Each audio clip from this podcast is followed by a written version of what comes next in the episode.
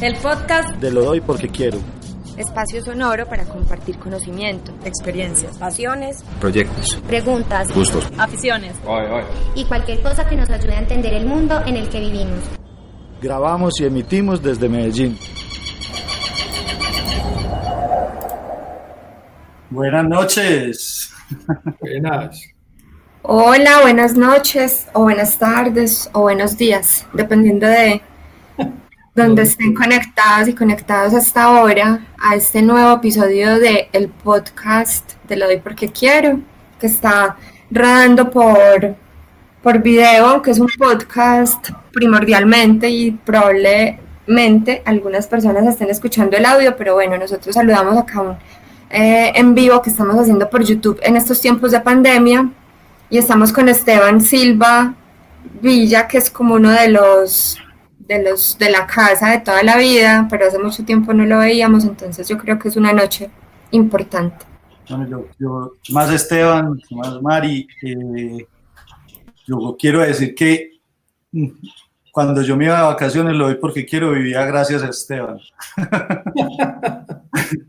yo, yo, yo creo que a ninguna persona le, le hubiera confiado lo doy porque quiero tanto como se lo confiaba a Esteban. Yo creo que yo no sufría tanto como cuando dos días de vacaciones. Siempre pasaba algo. Y yo creo que me voy a enojar y me voy a retirar de esta. no, pero en esa época tú no estabas, pues, en el otro formato. Y, y, aprendí mucho de eso también. O sea, podemos hablar de eso. Yo de eso aprendí a soltarme un poquito de lo doy. Aprendí que también podía dejar responsabilidad en otros y no solo en lo doy, en la vida también. y tranquilizarme un poco y no tener esa micro manipular todo y manejar todo. Pero Esteban y yo somos amigos desde los, 13 años, 15 años, por allá. Hace ratico ya. sí, vivíamos en el mismo barrio, conquistadores en esa época. Y después ya en adelante ya no, ya después te viste para la mota, pero eso seguía ya para todas partes. Sí. pues ahorita estamos que no se conocen de vieja data, sino de antigua data. Sí, de cuando no había data. ¿Cómo, te ha tratado el encierro? Bien, la verdad, eh, eh, bastante juicioso, pues eh, realmente pues nosotros hacemos acá en la casa todo pidiendo domicilios y, y, tratando de tener el mayor cuidado posible porque pues entendemos lo, lo, peligroso que puede llegar a ser desde el punto de vista de ni siquiera aunque sí de la parte de salud, más que de la parte de, cómo se puede esparcir rápidamente esto, pues que se ha hablado tanto en los medios y, hay muchas cosas que muestran pues que lo mejor es estar ahorita quietecito para estar lo menos contaminado. Entonces, eh, sí hemos sido muy juiciosos, eh, comemos acá, escasa vez pedimos algún domicilio, cosas por el estilo, pues de comidas, el resto sí, pues... Eh, lo que es el mercado y todo eso. Las familias también nos han ayudado con las personas de la familia que sí pueden salir. Pues, la cuñada es psicóloga en un hospital, mi hermana pues tiene una repostería, entonces puede hacer eh, mensajería, mensajería de su repostería, pero pues nos ayuda con el resto. O sea, te manda pastelitos pues, y te manda no, todo. realmente viene y recoge cosas y no nos Bueno, ¿quién arranca preguntando, Mari? ¿Quieres salir tú? Sí, pues tenemos un par de preguntas y te vamos a hacer la primera en el arranque y la última a la salida. La primera pregunta es, a ver cómo se ha actualizado eso desde años anteriores. Podemos intuir, sobre todo Andrew, pues que te conoces más tiempo que yo, pero bueno, ¿qué te gusta que te compartan sin esperar nada a cambio, sin que esperen algo a cambio? Yo creo que eso es de esas cosas que aprendí mucho de lo doy, más que dejar ir y no dejar ir, como decía ahorita Andrew. Yo aprendí a salirme de la burbuja en la que me movía en cuanto a conocimiento y a conocer otro montón de saberes impresionantes y de áreas de conocimiento que se me salen pues de la capacidad para hacerle una lista y todo lo veía en lo doy todas las semanas y eso era lo mejor, pues poder estar ahí, recibir simplemente conocimiento porque alguien quería compartirlo con uno, era, no, pues era demasiado bacán. Aprendí a apreciar muchas otras cosas que no tenían nada que ver con mis campos de acción. Qué bien. Eh, eh Esteban y yo decíamos que lo mejor de, organizarlo era que uno tenía que escuchar toda la charla. Sí, y varias veces me tocó una, mentira, varias veces no, hubo unas charlas particulares donde Andrew estaba de vacaciones y a mí me tocaba responder por ese tipo de charlas particulares y es interesante de todas formas ver otros puntos de vista del universo en general, pero, pero sí eran bastante problemáticas pues y, y generaban bastante controversia muchísimas veces, pero era interesante la controversia, de uno de ahí también aprende mucho. Ah, yo. Ya, ya va a decir que yo planeaba las vacaciones cuando veía esas charlas, pues. Pues parecía casualidad y todo. ¿Cuál? No, ¿Cuál yo, será? yo- yo creo que la que está hablando Esteban, si mal no, Esteban me corregirá a ver, pero es una de, de, de fantasmas, de... ¿Cierto? Es esa. No era, no era de fantasmas, sino como de, era de la reencarnación y era basada en un libro particular de un Esa. autor que creo que era inglés y entonces decía que uno tenía que reencarnar cierta cantidad de veces y fue eh, bastante cuestionada, digámoslo de alguna manera, no solo por mí afortunadamente, eh, fue cuestionada por, por gente en el público también y, y realmente eh, yo me acuerdo mucho que, que hubo un tiempo en el que Andrew hacía algún tipo de filtro sobre las charlas y que de un momento a otro dejamos de hacerlo por razones obvias de la filosofía de lo doy, pero sí teníamos un segundo filtro y creíamos que habían los que no iban a pasar por el segundo filtro, creo yo. Sí, la, la, la regla se cambió por el que, por ejemplo, la regla, a raíz de eso, la regla cambió y ya era como la primera vez que propongan una charla se les acepta. La segunda, ahí sí ya hay que ver qué pasa. Sí, se hacía una segunda categoría en, segundo- en segunda instancia, digámoslo así. Pero quiero decir otra cosa también, y es igual a pesar de, a pesar de eso, uno, lo bonito era que uno trataba de rescatarle todos esos temas algo bueno o la misma discusión, porque uno también ver la impotencia en el público de cómo refutar eh, con precisión ese tipo de charlas. Todo eso hacía parte como de- del conocimiento también que se, que se daba en ese espacio. Pues es que también hay un también hay un ejercicio pues como de de economía de palabras, pues como de organizar ideas, porque a veces yo me acuerdo de un par de temas también que de esos temas pues que le daban a rabia prácticamente. Entonces es como también controlar las emociones para poder preguntar más allá de lo emocional, más racionalmente algo que, que tenga sentido para la otra gente que está ahí. Eso también es un aprendizaje, pues como de un aprendizaje que conlleva un aprendizaje colectivo. Sí, como el, el aprender a manejar palabras cuando uno tiene que preguntar.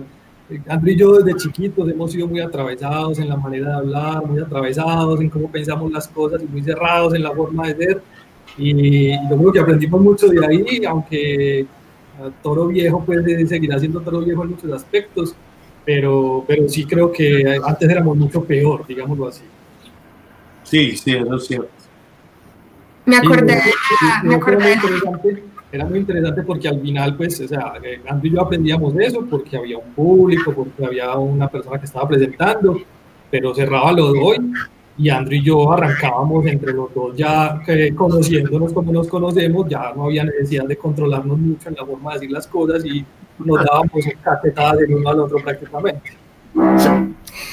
Bueno, nada, podríamos hablar un montón solamente de lo de hoy y, y de sus distintas etapas y Sí, pero traemos a Esteban para que nos cuente de su qué vida. bueno, qué bueno saber de Esteban. Yo creo que hay algunas personas conectadas, las les saludamos y les decimos también pues que si tienen alguna pregunta para, para Esteban ahorita, pues mientras avanza la, la conversación la pueden ir planteando por ahí por el chat o también por Twitter o también por Facebook, podemos ir viendo. Eh, no sé, Esteban, empecemos como preguntando lo que nos genera mucha curiosidad y es si vos desde chiquito te imaginaste ser astrónomo y ser profesor, si eras esa clase de niño que decía yo quiero ser bombero o yo quiero ser astrónomo, que es bastante recurrente, por lo menos pues peliculero, eso de, ah, yo quiero ser astrónomo o astronauta, pero entonces también podemos hablar un poco de, de eso, como vos que te imaginabas y recordás como cosas que quisieras hacer cuando eras peladito y, y si tenías esta inclinación este interés por estos temas alusivos a la física y a la astronomía, como qué recuerdos tenés ahí, pues como primigenios, pues como en, este, en esta pasión y en este oficio. Pues la verdad, eh, no sé si para bien o para mal, tengo muy pocos recuerdos de cuando era pequeño realmente y no sé si yo estuve de alguna vez de verdad como con la posición de quiero ser astrónomo o astronauta o bombero, me imagino que pasaría por todas las etapas de alguna manera, claramente como todos los niños chiquitos, creo yo, o la mayoría de niños chiquitos. Y desde ese punto eh, yo diría que me interesaron varias cosas. Eh, ya yo me empiezo a acordar que me gusta mucho la ciencia cuando ya era joven, pues ya en la, en la adolescencia, esta, la aborrecencia, y de ahí sí me acuerdo mucho ya pensando en, en cosas de ciencia, leyendo libros que tienen que ver como con relatividad general, que es más como divulgación científica, y no me llamaba, por ejemplo, la atención leer novelas, ni, ni, ni, poesía, ni nada de estas cosas, sino que era mucho del lado de la ciencia. Y me acuerdo que las discusiones estaban muy centradas como en, ese, en, ese área, en esas áreas particulares como de las ciencias, pero nunca pensé pues que terminaría tampoco como astrónomo y la verdad yo terminé como astrónomo por culpa del creador de lo doy porque quiero en muchos aspectos, pero yo empecé eh, sí, pues, pero una culpa en, el buen sentido de la palabra. Yo, como muchos de los, adolescentes que terminan el bachillerato, pues salí bastante desubicado realmente y, empecé una ingeniería en EAFIT antes de empezar eh, con áreas de, en la Universidad de Antioquia. Alcancé a hacer un semestre y para bien o para mal me sacaron a prestar el servicio militar. Cuando vuelvo al servicio militar, ahí ya pues eh, yo claramente veo que por el lado de la, de, la ingeniería pues no iba a ser y en, en, una de nuestras muchas borracheras con Andrew, él me dice que si a mí lo que me gusta es la física, yo por qué no me he metido a estudiar física y, y yo empecé a... Voy a meterte la cuchara ahí un poquito, no, porque recuerdo que cuando hiciste ese semestre en EAFID, eh, te la pasabas en el grupo de astronomía ¿Cómo era que se llamaba ese grupo? Ese grupo se llama. Ay, madre, me va en este momento el nombre. Era el profesor Lorduy, si no estoy mal, ¿cierto? Sí, era ya, y de hecho, ya, que lo mencionas, me acuerdo haber dictado una charla ya eh, sobre la formación de sistemas planetarios, que esto es, estamos hablando en el 97, quiere decir se había, hacía pocos años se había descubierto el primer planeta fuera de nuestro sistema solar, que eso fue en el 95, pero era información que todavía no nos había llegado acá porque Internet todavía no funcionaba cuando eso. Y me acuerdo eh, en esa charla que me acuerdo que estuvo Andrew y estuvo David Vanegas, otro amigo de nosotros. Me acuerdo, no sé por qué tengo como una fotografía de una de las diapositivas, pero no me acuerdo si la charla fue buena, yo no me acuerdo de nada de eso. Pero sí, estuve en ese semestre eh, muy conectado con, ¿cómo es que se llama ese grupo? Bueno, no me acuerdo cómo se llama el grupo en este momento. Y me acuerdo también cuando volví del ejército en el 98, que en el 98 en el planetario hubo una escuela internacional de astronomía y astrofísica.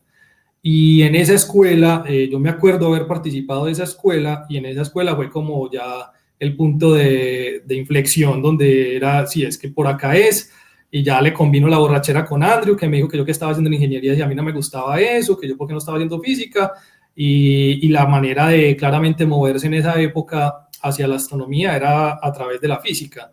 Y la física obviamente me llamaba la atención, pues eh, eh, la había leído siempre en la divulgación, nunca la había tomado, digámoslo, muy en serio en el colegio, porque pues el colegio era eh, particular en áreas de ese conocimiento, pues.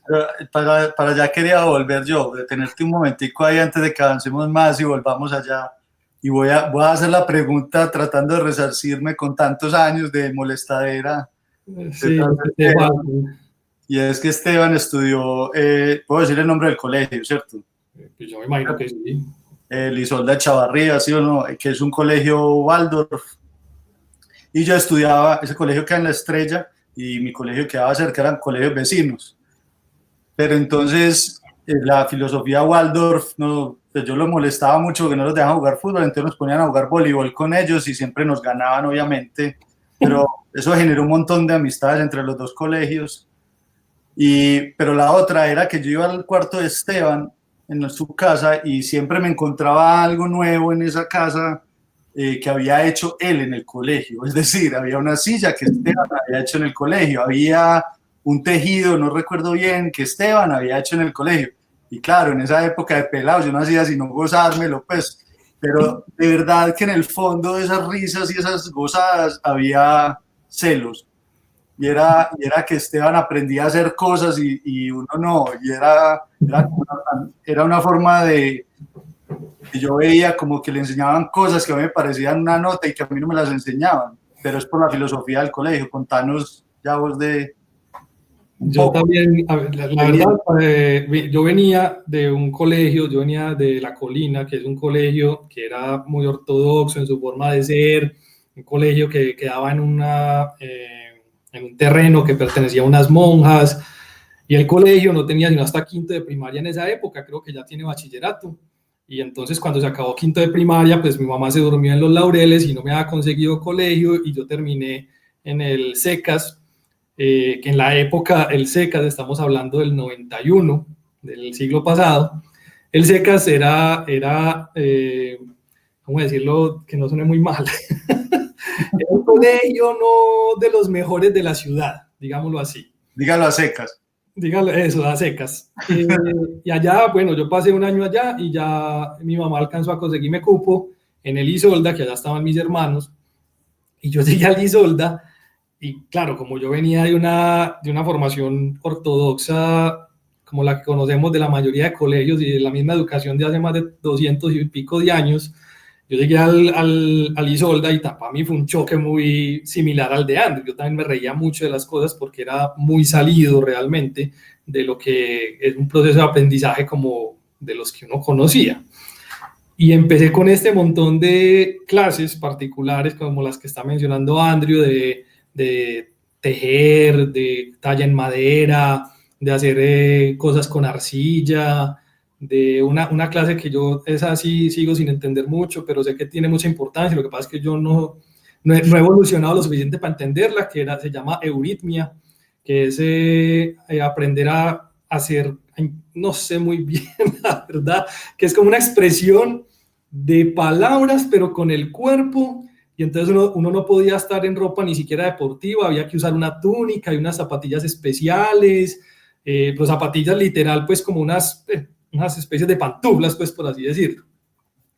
Muchos años tuvieron que pasar eh, para yo reconocer el valor de esa, de esa educación también. Eh, Andrew, pues yo no sé si lo vio en ese momento y lo veía con eh, cierta envidia. Yo tuve que pasar muchos años, muchos lo doy, muchas experiencias para aprender que ese conocimiento era increíblemente valioso y que aprender sociales es valioso, pero aprender a hacer un, una silla es igual de valioso y de importante no solamente como para el uno manejar ciertas cosas, sino el hecho de esos aprendizajes diferentes y que eran bastante divergentes en su época, que, claramente no se veían en ninguna parte. Y por eso Andrew de pronto se reía y me gozaba, y yo todavía hay veces que me río de las cosas que alcanzaba a hacer. Aquí, aquí estoy pensando dónde escondiste la túnica, porque yo nunca la vi, parce, porque donde yo hubiera visto esa túnica, hermano, esta conversación sería otra. La túnica, yo creo que se mantenía en el colegio, pero no sé, porque no la tenía, yo no me acuerdo de haberla tenido en mi pieza siquiera. De pronto la llevaba, la lavaba y volví y me la llevaba para el colegio. Yo no sé, pues, de las cosas que yo no, no, no me acuerdo, la verdad, pero afortunadamente, digámoslo de alguna manera. eh, bueno, entonces, eh, vos salís del Isolda y ¿cómo tomaste la decisión de la carrera? Que a mí siempre me pareció un poco extraña, pues. No, pues imagínate a mí. Eh, la decisión de la carrera fue, yo, es lo que decía ahorita, realmente fue bastante aleatoria. Fue una ingeniería, tenía, eh, pues mucha de mi familia tenía una, una historia en ingeniería.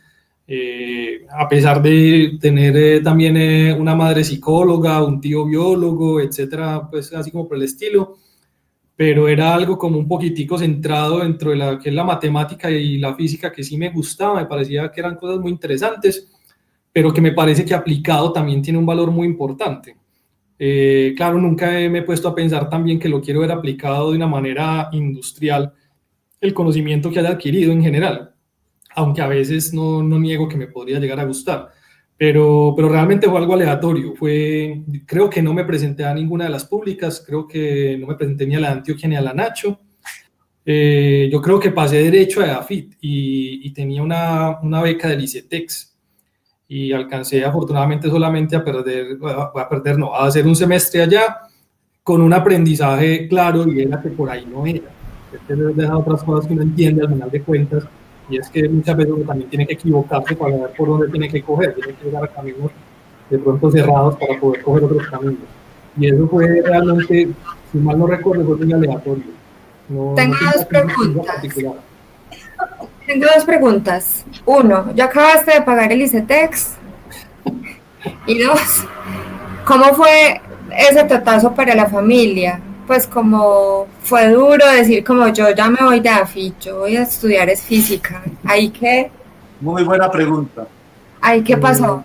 La, la primera, el, el, de crédito del ICETEX, pues eh, como no fue sino un semestre, pues realmente eh, mi familia me apoyó en ese momento y, y, yo realmente no tengo ninguna deuda con ninguna entidad eh, gubernamental relacionada, en este caso con educación.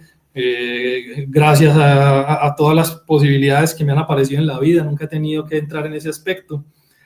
Y la segunda fue como lo tomó mi familia, pues mi familia obviamente no le gustó, eh, no tanto porque me saliera de AFIT, a ellos realmente que fueran AFIT, que fuera San Buenaventura, que fuera en la Antioquia, les daba como lo mismo. Eh, el que me patrocinó a mí la carrera fue mi abuelo, y mi abuelo sí era una persona muy conservadora, y en el momento en que yo le dije que iba a entrar a estudiar física, pues no le gustó ni cinco, porque claramente no veía ningún tipo de oficio que yo pudiera ejercer siendo físico. Yo le dije que yo había entrado a física, no, no por la física en sí, a pesar de todo lo que me gustaba, sino porque quería estudiar astronomía. Y entonces más rabia le dio todavía porque la sí que no entendía nada, pues. Entonces, eh, yo un momento en que pues paré y le dije que el tío abuelo de él, eh, que fue un ingeniero muy reconocido, tiene un aula en la Universidad Nacional porque él fue uno de los mejores proveedores allá yo le dije que la profesión de profesor no podía degradarse a ese punto. Claramente él tenía un tío abuelo que había sido un gran profesor y que si bien en ese momento mi perspectiva de vida no tenía que ver con la educación, no me sentía ni siquiera remotamente cercano a ser capaz de enseñar, eh, sí podía verle muchísimas posibilidades a una carrera en física y particularmente en astronomía, que a pesar de no tener ningún campo de acción en la sociedad, era lo que a mí me gustaba y lo que yo quería hacer. Muchos años después me entendió, eh, afortunadamente estaba vivo cuando entendió y se volvió, pues fue muy orgulloso de ello eh, y qué bueno que lo alcanzó a ver, porque, porque él murió después eh, al tiempo, pero ya muy contento que yo había empezado el camino que había querido y que él me había ayudado en ese camino. Hay, hay, hay, un, hay un detallito ahí que no cuenta Esteban y es que es como de película de comedia de bachillerato de Estados Unidos y es que Esteban se, presentó al escondido. Ah, sí. o sea, Esteban, él lo está contando que ya cuando él contó en la casa, pero él contó en la casa después de haberse presentado, pasado, o sea, yo me lo imagino escondiendo los papeles en el cuarto, porque sí. Sí, la verdad no, no le quise decir a, a, mi familia hasta no estar muy seguro. Me acuerdo también del examen, el examen, eh, cuando eso se, todavía se podía, bueno, todavía se puede, de hecho, colocar segunda opción para cuando uno entraba. Yo me acuerdo que yo no coloqué segunda opción, yo sabía claramente que era lo que quería, pero me acuerdo que los resultados salían en un libro que colocaban en la plazoleta del bloque 16 y que uno tenía que ir allá a buscar por todas las hojas hasta que uno encontraba la cédula de uno y decía en la lista de, entre el 1 y el 60, también en la época en que había quedado uno y cuando supe que había pasado, ahí ya, ahí ya dije. Vení, pero y aquí acordándome, vos sí te presentaste a la Nacional.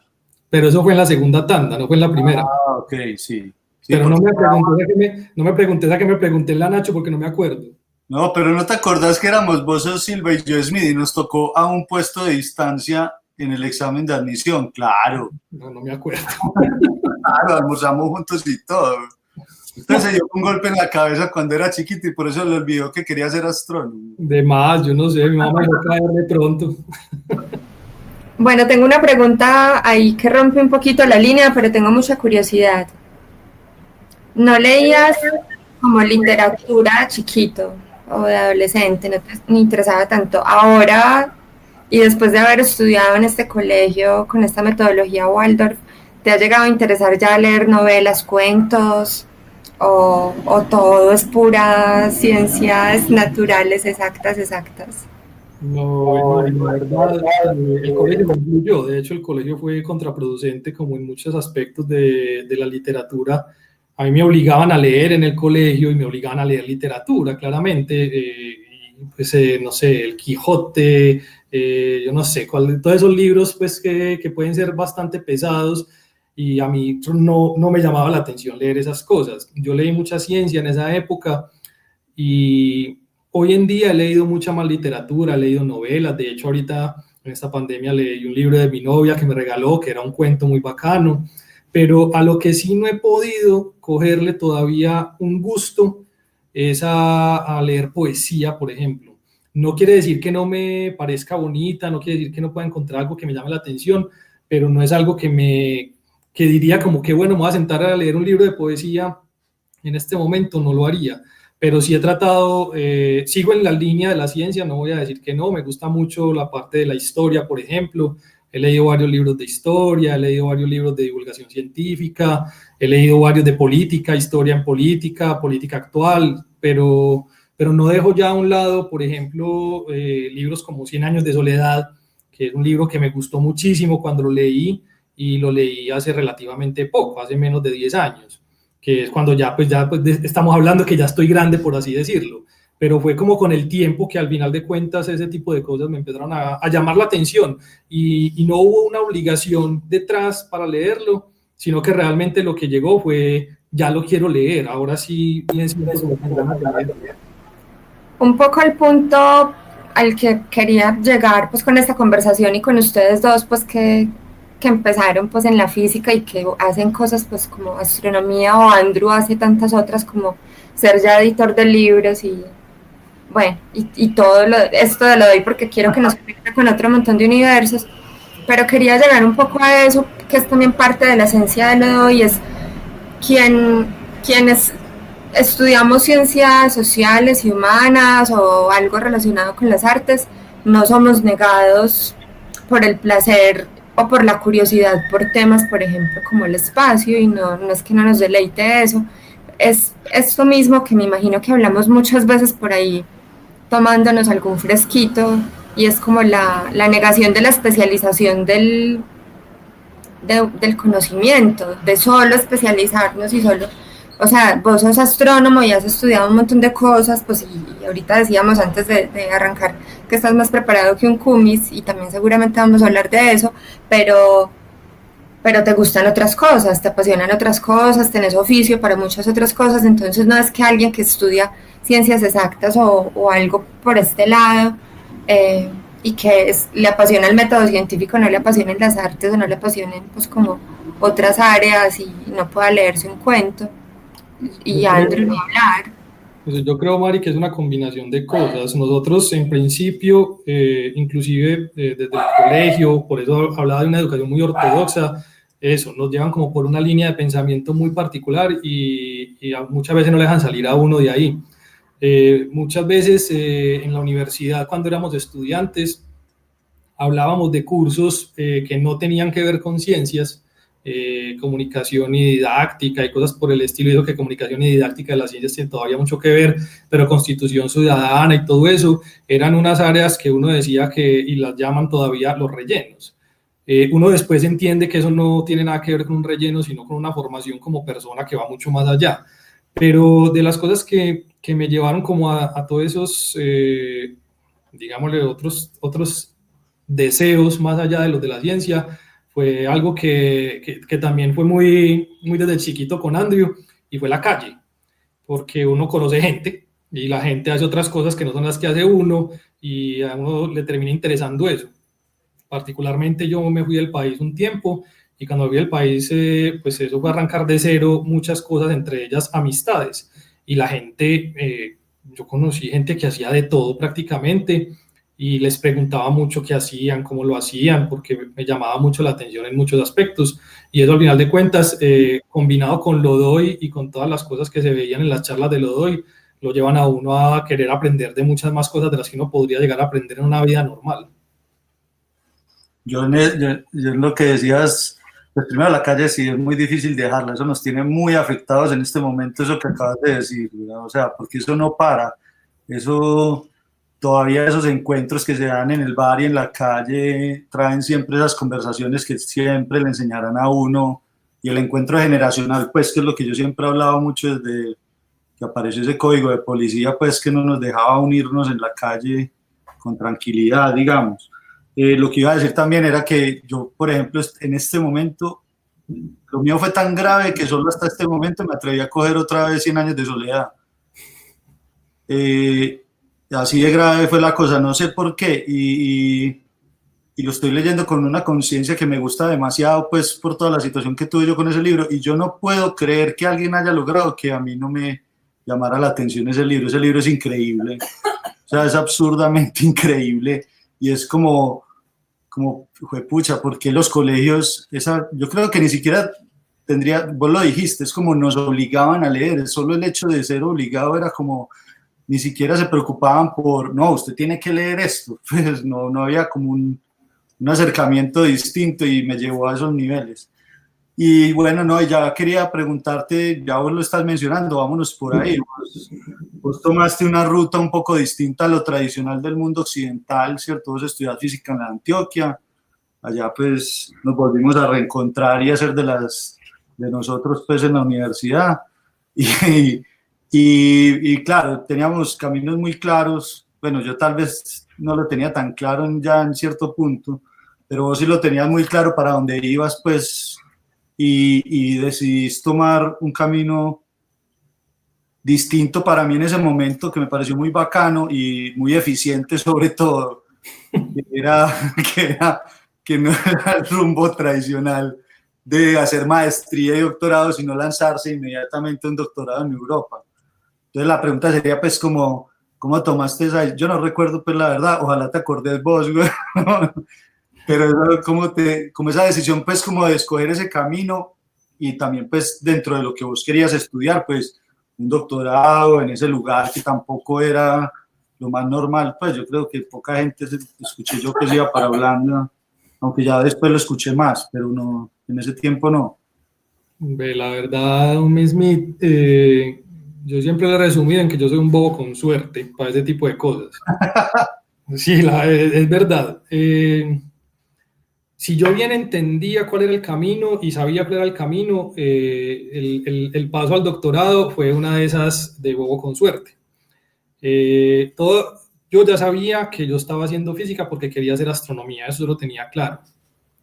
En el 2003 hubo una escuela de astrofísica en Bogotá y yo fui allá y conocí a un profesor que eh, era profesor de la escuela, pero él era investigador en Estados Unidos en una universidad de allá.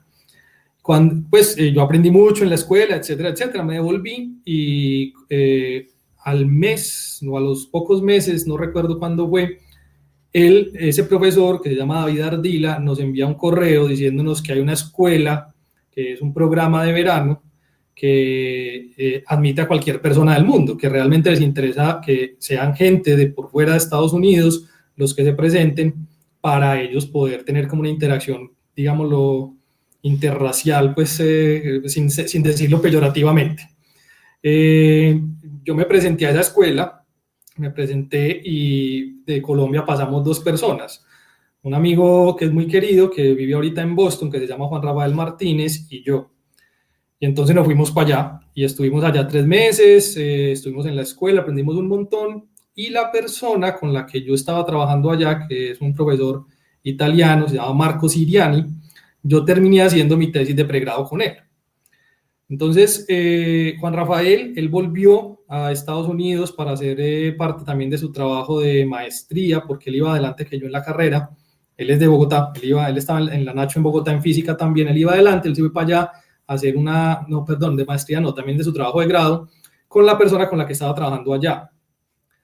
Mientras estaba trabajando allá, eh, salió, él se, se, ganó una beca para estudiar, para hacer su maestría en Holanda, en una ciudad que se llama Leiden. Y cuando yo estaba terminando la carrera, eso fue casi que yo creo que el último semestre, él me dijo que habían abierto una posición de doctorado en una universidad en Holanda que era similar al área de la que yo estaba trabajando en mi tesis de pregrado, que por qué no me presentaba. Entonces yo investigué eh, cuáles eran los requisitos y dentro de los requisitos pedían maestría. Entonces yo le escribí al profesor de allá, que era el que estaba abriendo la convocatoria, y le dije que qué posibilidades existían de, sin tener maestría, presentarse al doctorado directamente. Entonces él me dijo que eran muy bajas, que realmente eh, pues que era un requisito y que no estaba ahí por pura casualidad. Eh, y entonces cuando me contesta esto, yo eh, más terco todavía hago una investigación de cómo son los pregrados y las maestrías en Holanda y me doy cuenta que el pregrado allá dura tres años y la maestría dura dos años. Y nosotros tenemos un pregrado de cinco años. Entonces yo le escribí y le dije que en el momento en el que estaba yo, que era terminando la carrera en el último semestre, realmente cumplía con requisitos que eran más allá académicos, a pesar de no tener títulos, de los que cumplía una maestría en la universidad donde él estaba. Entonces le dije que el pregrado era de cinco años, le mostré las materias de los últimos dos años comparadas con las materias de ellos en maestría y me dijo que, que, le iba a preguntar en la universidad, que dependía de lo que dijeran allá, y eventualmente le, me contestó que sí, que me podía presentar sin el requisito, que tenía que justificar obviamente muy bien todo lo de las materias, etcétera, pero que mandara los papeles si me parecía interesante la posición, que él iba a analizar eh, la hoja de vida, igual que iba a analizar cualquier otra hoja de vida. Y ya después de eso sí fue una, un, un, otra de esas de con suerte, porque eso fue en diciembre de 2000 7, creo que fue, eh, no, ay, mi madre, bueno, 2007, 2008, eh, sí, eso fue en diciembre de 2007. No, diciembre de 2006, perdón, ya, porque en 2008 yo volví, en 2008, el año de estar allá yo volví, eso fue en diciembre de 2006, entonces la fecha para entrega de los papeles era algo así como el, no sé, el 10 de diciembre, una cosa por el estilo, yo mandé los papeles. Y en enero de 2007 yo tenía una escuela a la que me habían aceptado que era en Chile. Entonces yo me fui para Concepción en Chile y como ya era enero y yo no había escuchado nada de este señor, pues yo le escribí, eso fue la primera semana de enero, entonces yo le escribí, le dije, profesor Larsen, ¿cómo está? Eh, quisiera saber qué pasó con la convocatoria porque pues al final de cuentas yo no volví a escuchar nunca nada de usted y pues me gustaría como saber qué pasó con esas posiciones. Eran dos posiciones me dijo que una de las posiciones, me contestó, una de las posiciones ya está ocupada y la otra le contesto en estos días. Y yo, ah, bueno, entonces yo seguía en la escuela y en la escuela conocí unas, unos estudiantes de Brasil y entre los estudiantes de Brasil había una brasilera que era la que se había ganado la que ya estaba ocupada. Eh, eso sí, así, por de malas. Entonces después me dice, eh, en este momento la situación es la siguiente. Yo estoy decidiendo entre vos y otra persona para saber a quién le voy a dar la posición. Lo que pasa es que les voy a hacer una llamada, una entrevista telefónica para poder eh, saber, pues al final de cuentas, a quién voy a escoger. Entonces yo le contesté que cuándo sería y me dijo eh, el 15 de enero. Y yo, y yo muy, eh, muy, muy contento, muy alegre, le dije, ve, lo que pasa es que yo estoy de vacaciones en Chile estaba en una escuela y me voy a ir una semana y media a pasear por el sur de Chile con una gente que conocí. Yo vuelvo la última semana de enero. ¿Qué te parece si dejamos la entrevista para la primera semana de febrero? Pues, así con Chudy y todo me contestó que sí. Entonces eh, yo vuelvo al país, eh, estoy en, mi casa el día eh, de la entrevista más nervioso que nunca y me llama, estoy en la entrevista, una entrevista como de una hora, él me llamó desde Holanda, a, me hizo una entrevista obviamente en inglés, todas las cosas. Me preguntaba cosas muy personales más que cosas académicas, de hecho, y me decía que si yo estaba dispuesto, por ejemplo, a irme eh, cuatro años de mi país, a no ver a mi familia, a saber que era, bueno, todo ese tipo de cosas que conlleva uno irse del país. Y yo le decía que sí, que yo tenía mi camino claro y que pues que si de pronto él me decía que no, que yo lo iba a seguir intentando por otro lado realmente. Y a la semana eh, vuelve y me escribe y me dice, Esteban, necesito para poder justificar lo que estoy haciendo, que me mande las notas de todo su pregrado transcritas al inglés con los... Yo le dije, pues hombre, yo la verdad sé que eso se puede demorar mucho. Si quiere, yo le hago la transcripción a mano, yo le pido las notas oficiales, se las paso y le construí una hoja de Excel con el nombre de todas las materias que había visto en la carrera, las notas que había sacado y los libros guía que tenían cuando había libros guía. Se la mandé y a los dos días me llegó el correo ofreciéndome la posición de doctorado qué bueno.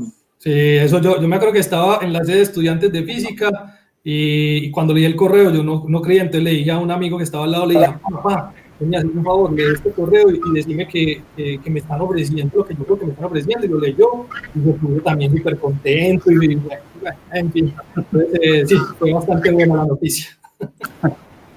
Pues entonces, si podemos parar un poquito ahí como en los estudios y hablar de cómo fue vivir allá, qué pasó en esa ciudad, cómo era esa ciudad, si es así como de película holandesa o de cuento, como uno se lo imagina, o, o qué, qué onda vivir en esa otra cultura, porque finalmente era la primera vez que vos vivías fuera del país, ¿cierto? Era, no, pues yo las viví tres meses, la primera vez que fui a la escuela de Estados Unidos, eh, tres meses, después de volví un diciembre y un enero para terminar la tesis que estaba haciendo en el pregrado con el investigador de, con el que estaba trabajando en Estados Unidos. Eh, y yo no sé cómo sean las películas holandesas de película, pero pues claramente es diferente a como es acá. Son ciudades europeas con arquitectura vieja, eh, realmente ciudades muy pequeñas en comparación en general en Holanda. Hay otras ciudades, pues obviamente uno se va a, no sé, a un Madrid o ciudades capitales, inclusive Ámsterdam, pues sí son muy grandes. Pero las ciudades, pues allá estará, de hecho, pues para el estándar de nosotros sería más como un pueblo porque tiene 300 mil habitantes, comparado con Medellín que tiene ya pues 3 millones y pico, pues obviamente es mucho más pequeña. Las casas, eh, se ven muy pocos edificios realmente. Las casas, eh, que es lo más normal, son casas que generalmente están divididas en dos pisos y cada una es una casa. Y yo tuve la suerte de llegar allá y hacer unos amigos que se volvieron como hermanos rápidamente. Eh, viví con ellos casi que los cuatro años que, eh, y medio que estuve allá. Y vivíamos en una casa, cuatro, pues tres amigos y yo, dos españoles y un holandés es muy diferente a lo que es acá porque nosotros acá tenemos como una cultura que es muy de, eh, uno se queda en la casa hasta muy avanzada edad y allá a los 18 años los sacan de la casa prácticamente. Entonces, eh, la forma como ellos ya saben vivir solos, cómo entienden las cosas, cómo se mueven solos, es, eh, digamos, lo diferente a como lo hacemos nosotros acá. Fue interesante desde todo lo que aprendí, no desde el punto de vista de mi formación profesional, sino de de conocer gente, de saber que no todo es eh, ciencia.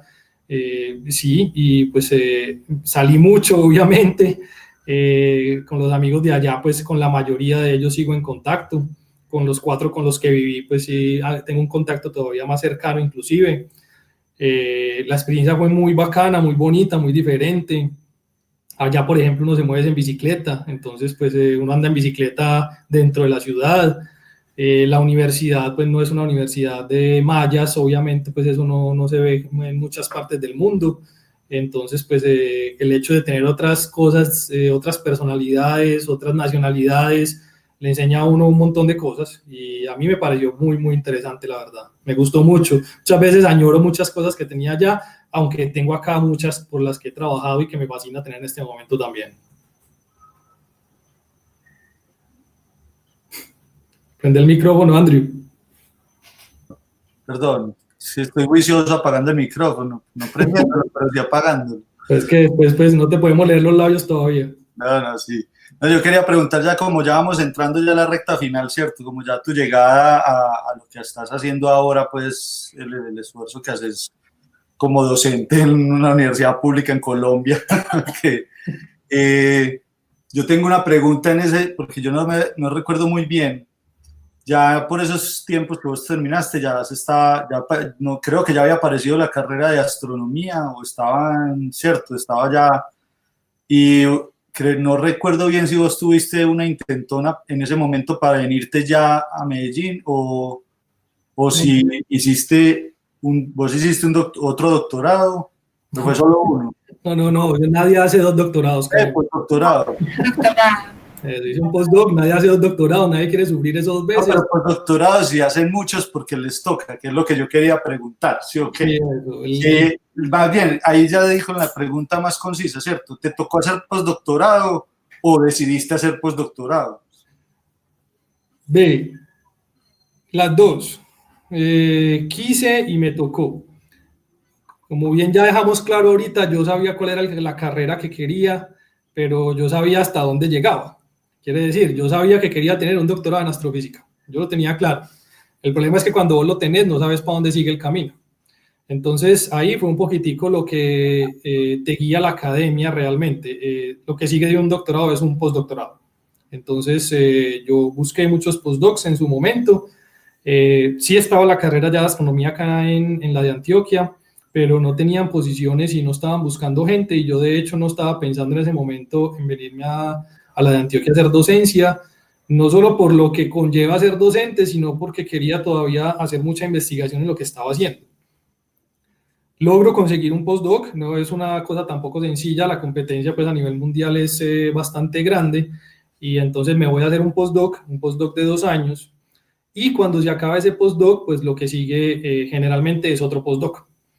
Eh, yo conseguí una beca para hacer otro postdoc, pero, pero yo no quise hacer ese postdoc por, por dos razones. La primera, porque con la persona con la que iba a trabajar no me sentía a gusto para trabajar con esa persona.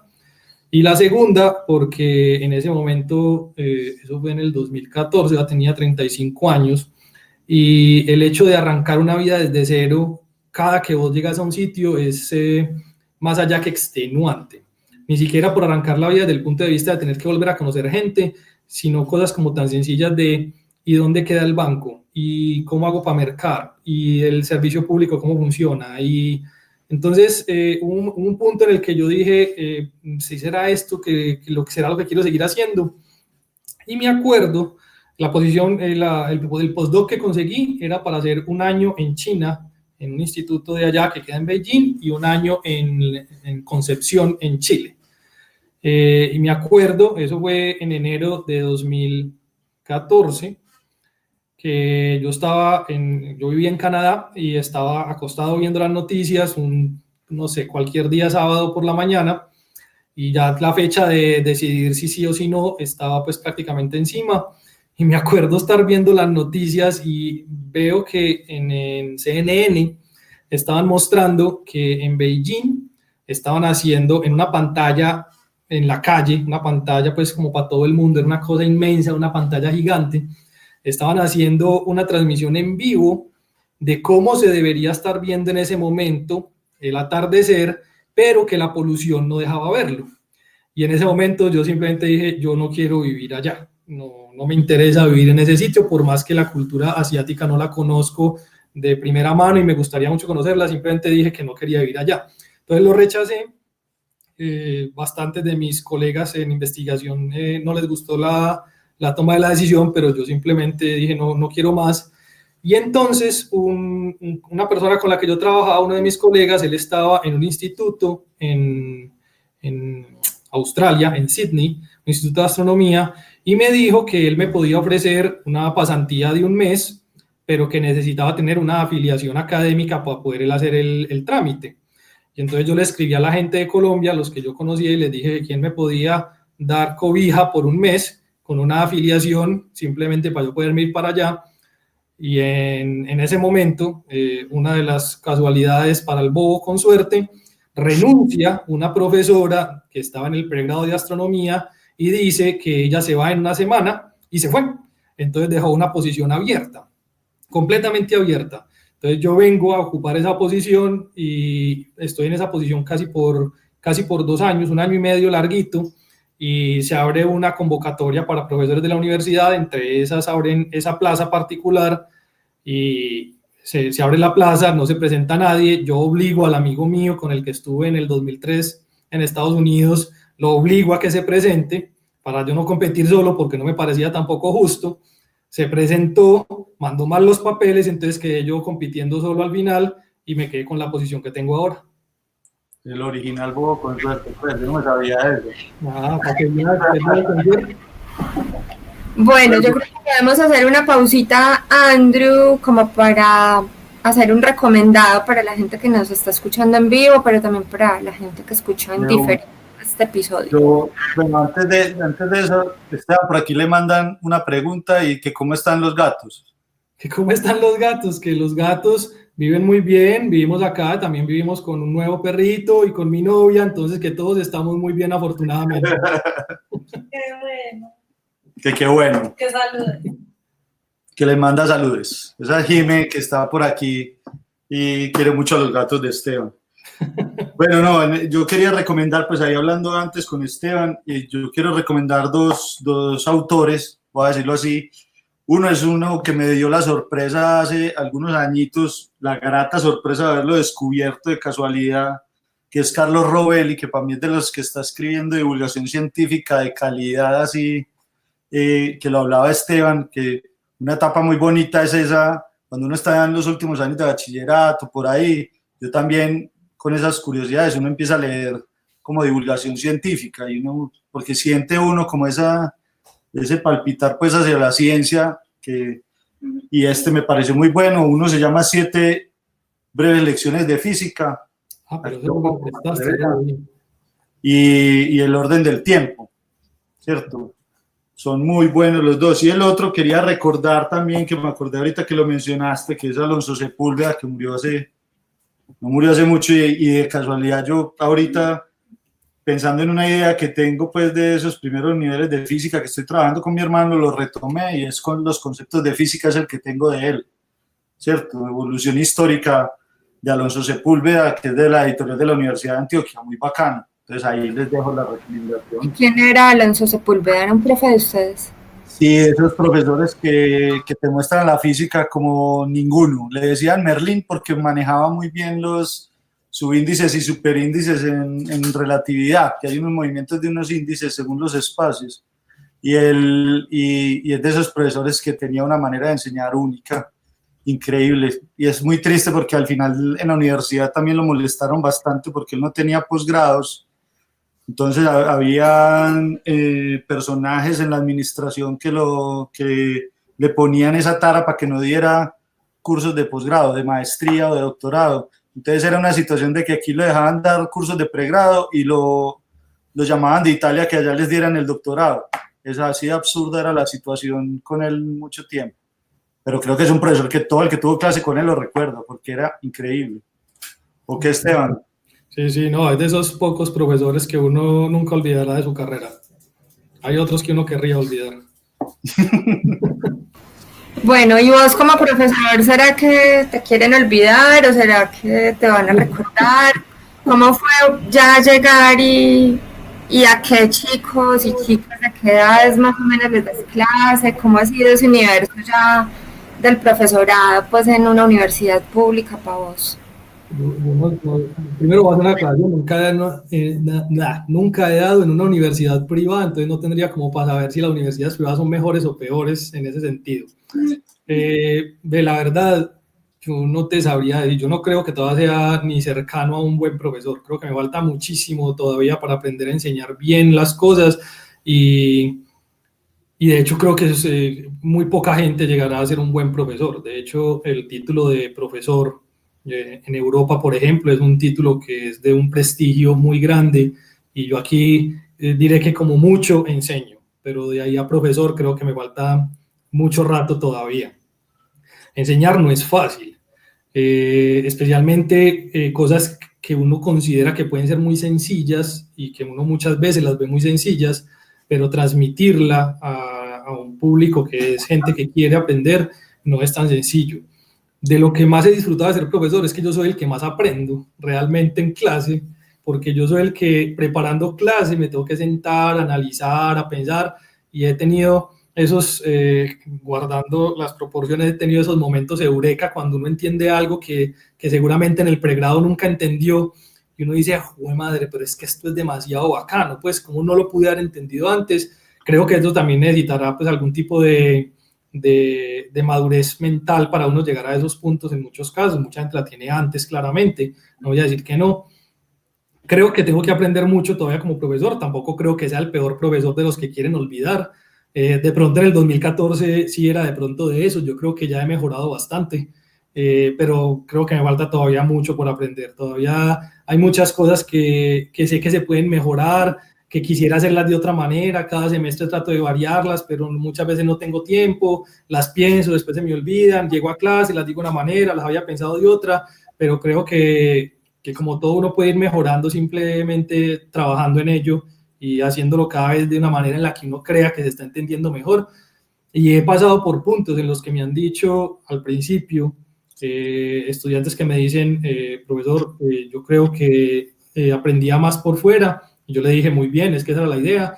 Hasta puntos donde me han dicho, profesor, muchísimas gracias porque usted este semestre me dio una clase que me fascinó. Entonces creo que va por todos lados, pero creo que todavía falta mucho. Igual, igual como siempre y como lo hablábamos en, el, en el, la grabación anterior del podcast, la de homeschooling,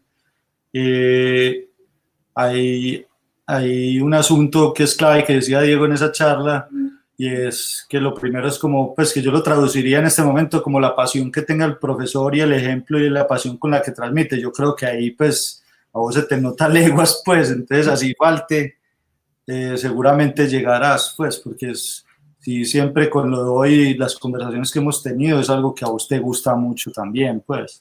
Yo sé, yo sé, pero eh, tiene que ver mucho también con lo que te decía ahorita, yo llegué, yo llegué y terminé el doctorado y yo me quedé como en un punto en el que, ¿y ahora para dónde coge mi vida? Porque ya no sé muy bien eh, qué es lo que quiero. Y de hecho, en este momento, si bien la astronomía me sigue pareciendo una cosa que me llama mucho la atención, que me gusta mucho, que quiero hacer mucha investigación, hay otras cosas que ahorita también me llaman mucho la atención y que, y que las trato de trabajar y entonces como que le trato de sacar tiempo a otras cosas pero me quedo sin tiempo. Entonces, yo creo que hay que hacer unos manejos de tiempo que van de pronto un poquitico más allá y que, que, te juro que te puedo decir cosas que en este momento nos podemos sentar a hablar de cosas que nos apasionan mucho de un lado y del otro y que yo creo que ya están, están muy salidas de lo que hicimos profesionalmente.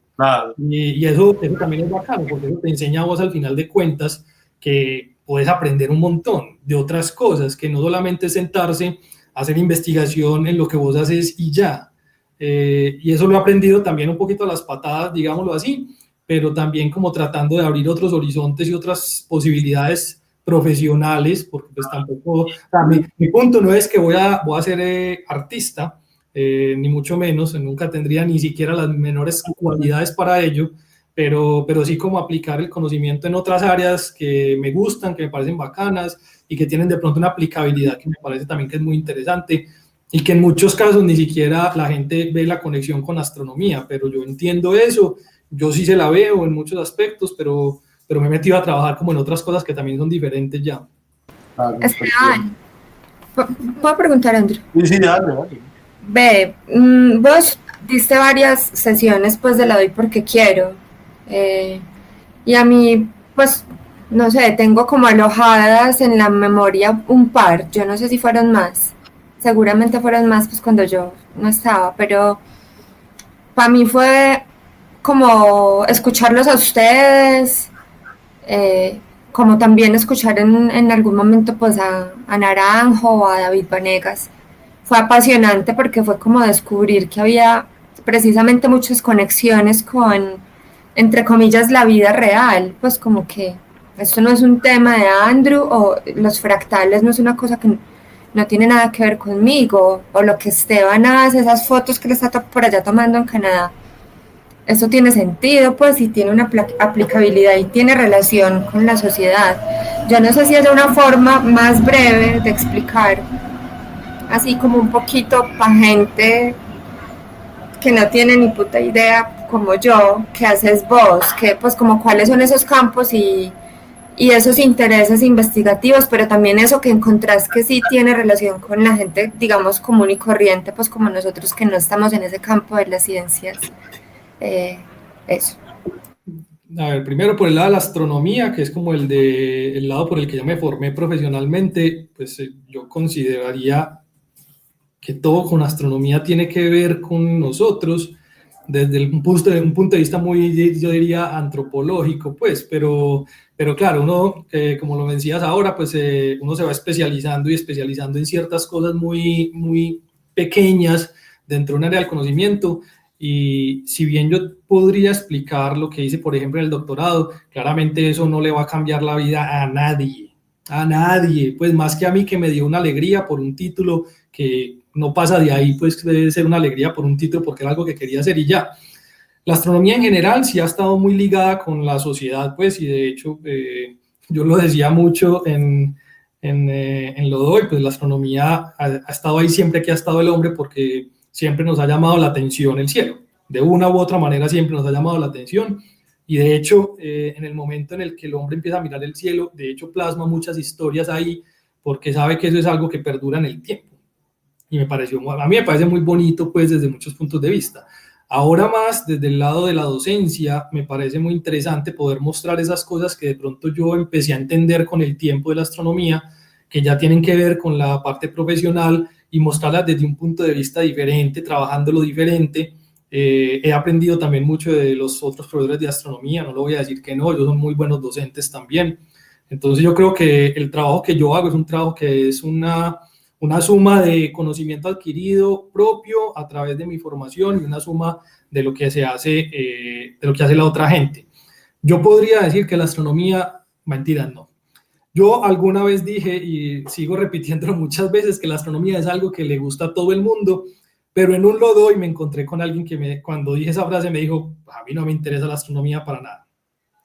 Entonces en ese momento entendí que de pronto yo obviamente estaba generalizando y que hay gente que no le interesa la astronomía pero cuando uno habla de cosas de astronomía en cualquier parte prácticamente, eh, la gente hace una pregunta, siempre tiene que ver con eh, o si hay vida en el espacio o no sé, un montón de cosas que pueden ocurrir relacionadas con eso, que a mí me parece interesante compartirlas desde muchos puntos de vista y me parece interesante no tanto el hecho de que también lo aprendí con el tiempo, de sentarse a refutarlas, sino sentarse a, mirar por qué las otras personas tienen un conocimiento que es diferente al de uno una manera de interpretar el mundo diferente al de uno.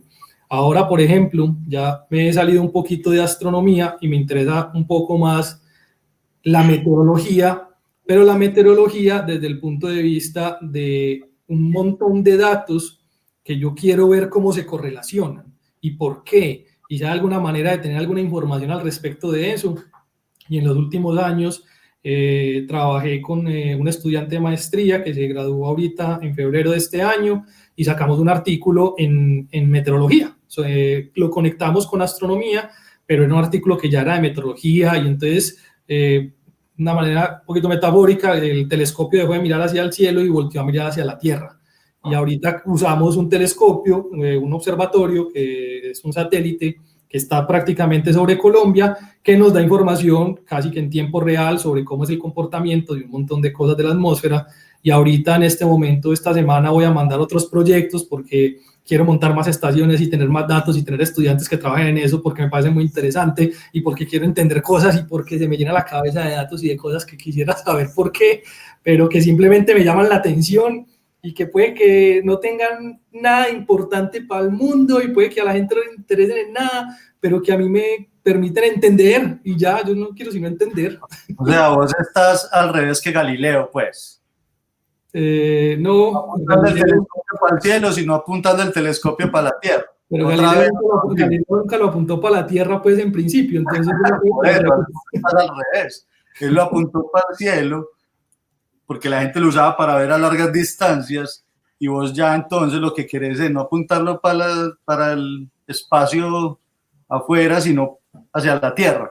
Yo quiero apuntarlo para los dos lados, pero ahorita me mucho la atención hacia acá. bueno, yo, yo quiero saber, porque ahí, pues yo de esto me estoy enterando, sí o no, y tenía una pregunta por ahí que ya la hago despuesito, pero quiero hacer una antes y es como, como porque lo acabaste de mencionar y sé también otra historia que hay por ahí, lo difícil que fue para vos y que nos contes un poquito, porque uno diría, bueno, y estos manes, astronomía en la Universidad de Antioquia, astrofísica en la Universidad de Antioquia, pero pues la contaminación de esta ciudad no nos deja ver ni las montañas ni nada, bueno, entonces como, y estos manes cómo hacen astronomía en Medellín, ¿sí o qué? Pues yo sé más o menos la respuesta, pero a donde voy es como esos convenios que como el que acabaste de mencionar que se hacen, y que hubo uno muy importante en el que vos estuviste involucrado. Pues, contanos un poquito de eso, cómo se trabaja desde Medellín Astronomía, ¿sí? Eh, trabajar, trabajar en Colombia, ya ni siquiera en Medellín, porque ya puedo decir en Colombia, después del trabajo que hice con el estudiante, trabajar astronomía en Colombia, aclarando, en el rango visible, es prácticamente imposible. Eso ya lo sabíamos, lo que hicimos fue, digamos de alguna manera, medirlo eh, con unos eh, instrumentos particulares. Lo que nosotros hacemos, y que no es solamente en Colombia, sino a nivel mundial, es aprovechar que eh, hay una conectividad ya a nivel mundial que permite que yo pueda acceder a los telescopios a nivel mundial si tengo proyectos o si bajo datos de archivo, etcétera, etcétera. Yo de hecho, por ejemplo, todo el doctorado lo hice con imágenes del archivo del telescopio espacial Hubble. Nunca fueron imágenes eh, que yo pase un proyecto para tomarlas, sino que como eso es un catálogo público, yo voy, las descargo, hago mi investigación, hago mi análisis y hago un proyecto de investigación alrededor de ello. En Colombia no es diferente. En Colombia nosotros podemos acceder a todas esas herramientas de manera virtual sin ningún problema y tenemos colaboradores por todo el mundo generalmente con los que trabajamos que nos permiten acceder a todas ellas eh, muchas veces sin tener que pagar necesariamente. Cuando yo llegué acá, yo me di cuenta pues que acá hay una deficiencia desde el punto de vista observacional claramente y es que necesitamos o queremos, no es que necesitemos, queremos tener observatorios. En Colombia hay muchos observatorios, de hecho, en Colombia, eh, si mal no recuerdo, cuando estaba haciendo las propuestas alrededor de eso, hay 11 observatorios astronómicos. De esos 11 observatorios astronómicos, eh, no hay ninguno que quede fuera de una ciudad grande. Y eso ya generaba el problema de polución, por ejemplo, del que estabas hablando ahorita, y es que escasamente alcanzamos a ver una o dos estrellas y la luna cuando de pronto podemos. Y muchas veces el problema de polución se combina con nuestra ubicación geográfica, donde se juntan unas corrientes de viento que vienen del norte, otras del sur, y tenemos eh, una costa pacífica que tiene una montaña y enfría mucho y entonces es muy nubado en el territorio nacional. Entonces claramente es difícil. Entonces lo que tenemos que hacer es empezar a encontrar eh, métodos alternos para hacer eso. Y el convenio del que estás hablando entonces es porque eh, por casualidades de la vida conozco al director del, del Departamento de Astronomía de una universidad en Chile y él, eh, su universidad, realmente no él, pues eh, él fue como el que dirigió todo esto, pero su universidad logra entablar un convenio donde se hacen responsables de un telescopio que queda en Chile. Eh, es un telescopio que queda en el desierto de Atacama, que es un desierto bastante conocido por tener los telescopios más grandes del mundo. Pero este telescopio es un telescopio pequeño, un telescopio con un espejo que nada más tiene un metro, que para estándares profesionales pues alcanza a ser semiprofesional, ni siquiera profesional. La cosa es que él necesita eh, poder darle uso a ese, a ese observatorio. Entonces, por casualidades de la vida, él me dice, ve, yo tengo una plata de un proyecto, eh, como estamos asesorando a un estudiante en común, venite para acá una semana y hablamos con el estudiante y miramos posibilidades de trabajo y pues, yo me voy con todo pago una semana para la ciudad de Antofagasta, en Chile, en el norte de Chile. Y entonces allá me cuenta sobre este observatorio y me dice, ve, te hago una propuesta si ustedes compran una cámara de las que nosotros tenemos que montar ahí, yo les doy a ustedes un número de noches al año para que ustedes utilicen ese telescopio desde Colombia y puedan observar con un telescopio que está en Chile. Y yo, claro, de una, pues una posibilidad de un telescopio remoto en Atacama manejado desde Colombia. Entonces vine con esa idea y, y pues me, me, rebusqué la plata por todas las instituciones de la universidad, colocamos una, una plata de parte del pregrado de astronomía y compramos un instrumento que en este momento, por cuestiones de la pandemia, no se ha podido llevar al telescopio, pero que ya está en Chile listo para ser instalado. Y es un telescopio donde además conseguimos eh, otros recursos de la universidad y este año, asumiendo que todo volviera a la normalidad, se va a construir una sala de control en el Instituto de Física dedicada, eh, con un computador dedicado solamente a conectarse a ese telescopio en Chile. Entonces, eh, tenemos 40 noches al año que podemos utilizar de, la manera que queramos nosotros desde la universidad eh, para hacer observación en Chile con un telescopio de un metro. Lo que yo logré eh, con eso fue además algo que yo no sé por qué no ha pasado en Colombia y es conseguir un tiempo para que los otros investigadores del país puedan hacer lo mismo. Entonces, de esas 40 noches, yo las dividí en un tiempo para los profesores de astronomía de la Universidad de Antioquia, porque fue la Universidad de Antioquia la que colocó todo el, el material eh, económico, digámoslo así, un tiempo dedicado solamente para que los estudiantes de el pregrado y a nivel nacional de astronomía pasen proyectos de investigación para eh, hacer observación y un tiempo que está dedicado para los investigadores en astronomía a nivel nacional, de tal manera que cualquier persona que haga astronomía tenga la posibilidad de contactarse con nosotros y les tenemos un tiempo disponible para que observen con ese telescopio en Chile. Súper bien. Sí, eso fue algo que, que, nos gustó mucho. Lastimosamente ha estado muy retrasado el proyecto por 20 mil razones que se salen de nuestras manos, pero estamos a la espera de, de, poder instalar el instrumento y el convenio de hecho se va a renovar. Nosotros, pues el, el coordinador del convenio de allá, de la parte de allá y yo ya sabemos que lo vamos a renovar, se renueva aproximadamente por otros tres años. Eh, con facilidades de utilizarlo, de hacer un montón de cosas que queremos hacer en común, pero pues se cayó una pandemia en el mundo y nos frenó más de lo que ya veníamos frenados. Tengo una pregunta distópica o, o algo así, no sé cómo decirlo, pero um, a veces la hago en, en, sobre todo en las sesiones pues que hemos tenido ahí en el, en el estudio de Andrew y de Jimmy y de Luis. Eh, supongamos que la pandemia cambia todo y que por alguna razón ya no vas a poder seguir siendo profesor en astrofísica. ¿A qué quisieras dedicarte? ¿De qué plan B tendrías? ¿Qué oficio dirías como, bueno, está bien, yo me dedico a esto ahora sí? En este momento me veo por, la, por ser un científico de datos. Y de hecho he tratado de enfocar mucho de lo que hago en esa dirección eh, saliéndome de pronto muchas veces un poco de lo que es la astronomía, pero en este momento es algo que me llama la atención, que me gusta hacerlo, que trato de hacer un poquitico de eso todos los días, por eso quiero datos de meteorología, por eso quiero un montón de cosas que tienen que ver con datos, no porque sepa el, potencial maligno que tienen, eh, caso Cambridge Analytica y estas cosas, sino por, por el sabor que dan cuando uno los maneja y por la cantidad de cosas que uno puede hacer con ellos y cómo se correlacionan cosas que uno nunca pensaría que se pueden correlacionar. Eh, me gusta mucho. El año pasado hice un curso, gané, me gané una, una posición en un curso que abrió el Ministerio de Telecomunicaciones para 300 personas en el país y estuve casi un mes y medio dedicado en gran parte a aprender sobre ciencia de datos y a tratar de aplicarla en cosas particulares. Eh, ellos, ellos formaron equipos de trabajo con nosotros, es decir, había que hacer un trabajo final en grupo, pero uno no escogía el grupo, sino que ellos escogían el grupo por uno, y al final el grupo con el que yo estaba eh, yo hicimos eh, una aplicación que daba información sobre cómo es el tránsito de la ciudad de Medellín relacionado particularmente con rutas que tengan que ver con mayor accidentalidad dentro de la ciudad. Entonces, eh, analizábamos datos y encontrábamos correlaciones y entonces la aplicación te decía pues, si ibas del punto A al punto B, cuál era la ruta por donde menos accidentalidad ibas a encontrar. Pues me parece muy bien, pero me parece que hiciste mm, pues, una pequeña trampa porque como por la misma ruta, pues como otro oficio diametralmente opuesto a esto que, que haces y que te gusta hacer y que evidentemente te apasiona. Pues yo quiero ya ser científica de datos después de esa respuesta.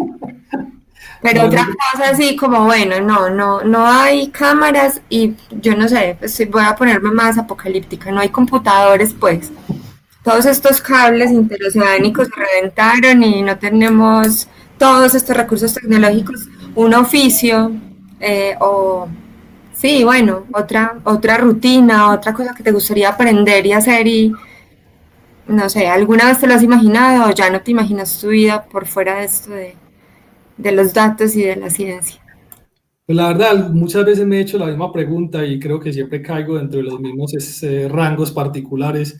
Eh, si a mí me dijeran en este momento usted puede hacer cualquier otra cosa y tiene eh, su vida asegurada, quiere decir, pues no tenés un problema económico, vuelvo y caigo a los mismos puntos. Eh, no sé, por ejemplo, me gustaría mucho estudiar historia, pero yo no creo que yo serviría para ser un historiador, que es diferente. Hay cosas que me gustan, que me pueden apasionar, pero no me veo desempeñándome profesionalmente en ellas, mientras que con las otras sí. Entonces, ese ejercicio yo también eh, alguna vez lo hice y fue, listo, si tengo la vida asegurada, ¿qué haría? Y lo primero que hago, cada, cada que me hago la pregunta es, bueno, ya no tengo que ser profesor de tiempo completo, entonces los cursos que doy los doy, pero de cátedra porque ya no tengo que hacerlo por obligación, sino por gusto. ¿Y a qué dedicaría el otro tiempo? Aprender ciencia de datos, analizar datos, a mirar cosas de investigación, pero ya es por gusto, ya no, no me veo, no porque no lo quiera hacer, sino porque me gusta eso particularmente. Pero hay otras pues, cosas que me apasionan, lo que pasa es que no me veo profesionalmente, profesionalmente haciéndolas. La pregunta que yo iba a hacer por ahí, eh, pero eh, porque conecta con lo que respondió Esteban, antes de eso quería, quería recomendar un libro de, de, ese tema que a mí me gustó mucho de Cathy O'Neill, que se llama Armas de Destrucción Matemática. Y habla como de ese, de ese doble rasero y ese doble riesgo más bien que tiene esta ciencia de datos, que yo creo que la hemos vivido ya pues por el lado malo, como vos lo decís, con analítica y con todo lo que nos estarán haciendo pues los que tienen el poder de los datos en este momento. Y lo otro es la explosión que tiene la ciencia con, este, con esta herramienta también, ¿sí o qué? Que es, o sea, no solo las ciencias naturales, sino las ciencias sociales para mí ya están casi que se, puede, se vuelven a la par de las ciencias exactas también, porque ya... Hace mucho rato. Sí, el problema que tenían las ciencias sociales era cómo tomar datos de esa magnitud y ya se puede, y están. Periodismo de datos, minería de datos, pues que le tributan de otro modo a las ciencias sociales. Entonces la pregunta mía va por ese lado y es, bueno, listo, esto se sabe, pero una de las cosas que a mí me tenía mamado en la universidad y que no veo en las universidades y que fue pucha, me da, si esto se sabe, porque, eh, y hay otros temas ahí ligados del mismo estilo, la universidad está enseñando ya datos dentro de, la, dentro de sus pensum de astronomía, por ejemplo, hay una materia que, que sea, bueno, al menos Python, pues, ¿cierto? Que es como, como la herramienta computacional de programación para manejar estos datos yo, yo sé, ojo, que yo sé todo esto es porque yo estudié con Esteban esto cuando empezamos y yo no pude y él siguió, ¿cierto? Porque era un tema que, que ya se sabía que venía. Y Esteban obviamente, pues, eh, para su quehacer le sirve completamente y es una herramienta súper poderosa. Entonces la pregunta va, ¿y las universidades ya han integrado esto a sus pensum? En astronomía se está hablando de esto, eh, se va a abrir, esos procesos son extremadamente lentos, a mi parecer, ¿cómo va esa cosa con, con esta revolución? Pues hay, hay, procesos que sí son muy lentos, no te voy a decir que no, y particularmente, pues, en, eh, por ejemplo, lo que mencionabas de las ciencias sociales, que tienen una gran capacidad en este momento de información, eh, no se han movido tan rápido como se movió en las ciencias exactas en su momento. Sin embargo, eh, tengo que reconocer que en este momento la cantidad de gente que no salió de carreras de ciencias exactas, sino de ingenierías o de ciencias sociales, que está trabajando en esto, crece de manera que no te alcanzas a imaginar. En astronomía y física, eh, de hecho en estadística y en matemáticas, sí están dando ya cursos de esto claramente, eh, por lo menos de Python y cosas por el estilo. En física y en astronomía particularmente, ya se tiene eh, electivas que están relacionadas con esto a nivel de pregrado y de posgrado.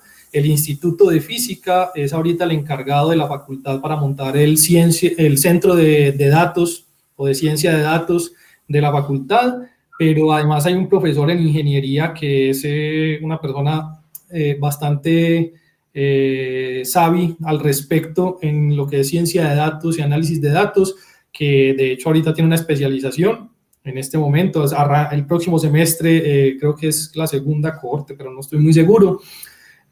Hoy estuve a las 10 de la mañana en una charla donde ya estaban haciendo ciencia de datos desde las ciencias humanas, tratando de entender la productividad eh, medida ya a través de ciencia de datos a nivel nacional. Tenemos páginas del gobierno de, datos abiertos, o sea, ya no solamente es eh, datos de ciencia lo que está ahí, hay datos de COVID, por ejemplo, todo lo que tiene que ver con pandemia, yo ya hice mi aplicación personal, obviamente, estaba hermoso. Eh, un día de estos se las comparto, que ya la, ya la monté en un servidor de Amazon y todo. Pero bueno, en fin, la, la, cosa es, ya se ha movido y se ha movido mucho más de lo que uno cree. Eh, la cuestión es que eso no es una cosa que se discuta porque todavía no tiene la relevancia dentro del país para discutirlo, como decir, en un noticiero. Pero se hace muchísimo. Conocí el año pasado eh, en esa convocatoria del Ministerio de Telecomunicaciones eh, éramos solo 300 a nivel nacional, pero se presentaron más de 10.000. Entonces, eh, tranquilamente puedes decir que hay más de 10.000 básicamente interesados. Ahorita están abriendo una segunda cohorte para eso. la ministra, de hecho, estuvo acá en Medellín con nosotros en una sesión. abren convocatorias de esto para gente que quiere trabajar en esto en cuantas áreas uno se quiera imaginar vos decís que de pronto en lo que vos haces, no tiene de pronto mucha relevancia. Yo te puedo nombrar una cualquiera simplemente con tu restaurante y es hacer ciencia de datos con los productos que se consumen en tu restaurante. Eh, yo creo que hay 20.000 aplicaciones y, de hecho eso es lo que me llama la atención. Eh, los ejemplos que yo veía el año pasado con la aplicación de, del potencial que tiene la ciencia de datos en todas las áreas que no tienen nada que ver con las ciencias exactas, que fue lo que nos enseñaron en ese curso particularmente, yo no es que le puedes preguntar a mí, no, yo llegaba a contarle lo que me enseñaban, porque decía, no, es que lo que aprendimos hoy, jue madre, cómo hacían esas cosas, y ya pues el caso de Cambridge Analytica, que eso ya es una cosa a nivel mucho más grande, lo que hace Google, lo que hace Facebook, lo que hace Amazon, eso, eso uno no se lo alcanza ni a imaginar. Y la aplicabilidad de eso está en todo lo que vos querás. O sea, es que ciencia de datos en este momento se puede aplicar para lo que uno quiera no importa qué, no importa el área, no importa cuándo, hay datos. Y eso a mí me parece impresionante y me llama la atención precisamente por ese tipo de cosas. Porque si yo me quiero mover a, la, a otra área, como de pronto le preguntaba ahorita María, aunque no llegaba hasta el punto donde ella quería, me podría mover sin, no sin ningún problema, porque pues, eh, siempre habrá unas contras, pero, pero sí es una cosa que es salida de lo que uno cree.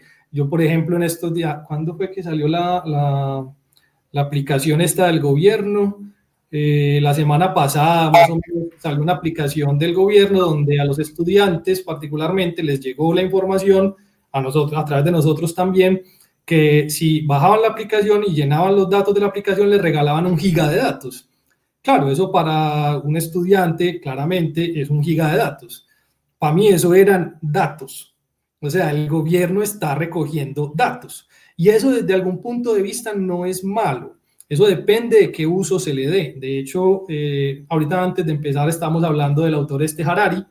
Harari sacó eh, un artículo sobre eso y él decía, yo no estoy en contra con que me recojan datos, sobre todo en esta pandemia, que vos reportes la fiebre todos los días, que sepan las cosas cómo están funcionando dentro de tu cuerpo para tener un control a nivel local y nacional que eso pasó en China, eso pasa en Corea del Sur, pero eso pasa ya no porque allá sea un gobierno dictatorial, a pesar de que un poco, sino porque ellos ya pasaron por pandemias y saben cómo tienen que manejar también estas situaciones. Entonces, eh, ahorita el gobierno está recogiendo datos y lo recoge en tiempo real y lo recoge de todos nosotros.